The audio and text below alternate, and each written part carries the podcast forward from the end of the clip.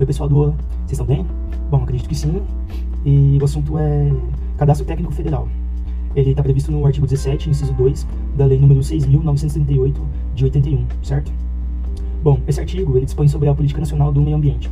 Os seus fins, é, mecanismos de formulação e aplicação e também é, oferecimento de outras providências.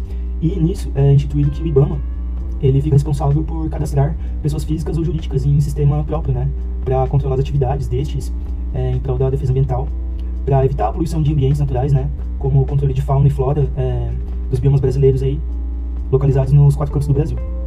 É, levando em consideração que o nosso país ele atinge escala territorial continental, ou seja, é muito grande, é, para o pequeno efetivo de agentes do IBAMA poder cobrir, né, fiscalizando aí e regulando atividades. Mas o fato é que esse aparelho estatal, né, o IBAMA, ele existe e ultimamente tem sido vigiado por diversas organizações independentes e exigido dela é, e do próprio governo federal um trabalho, um trabalho melhor, sim, né?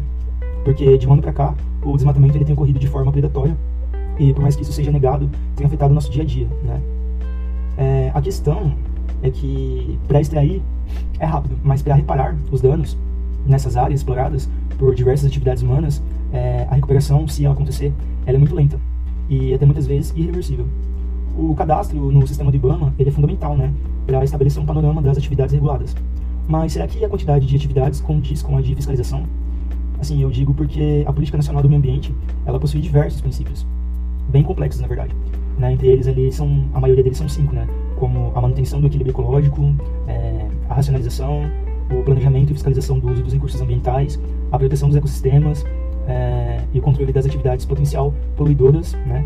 Basicamente, elas são essas. Mas elas, durante ali, elas, ao decorrer da lei, elas são é, né? Então tem muita coisa ali para ser verificada nessa lei.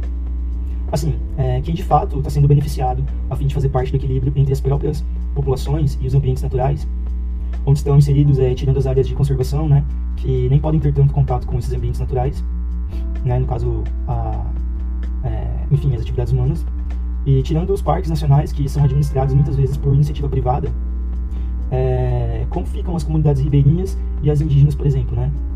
E até mesmo as comunidades urbanas, né? É, eu acho um absurdo pessoas que vivem no contexto urbano não acharem que não são afetadas pela degradação né, de áreas naturais só porque não estão perto delas, muitas vezes. É, tudo que consumimos, né, alimentos, roupas, medicação, água, eletrodomésticos e até tecnologia vem de áreas naturais muitas vezes, né?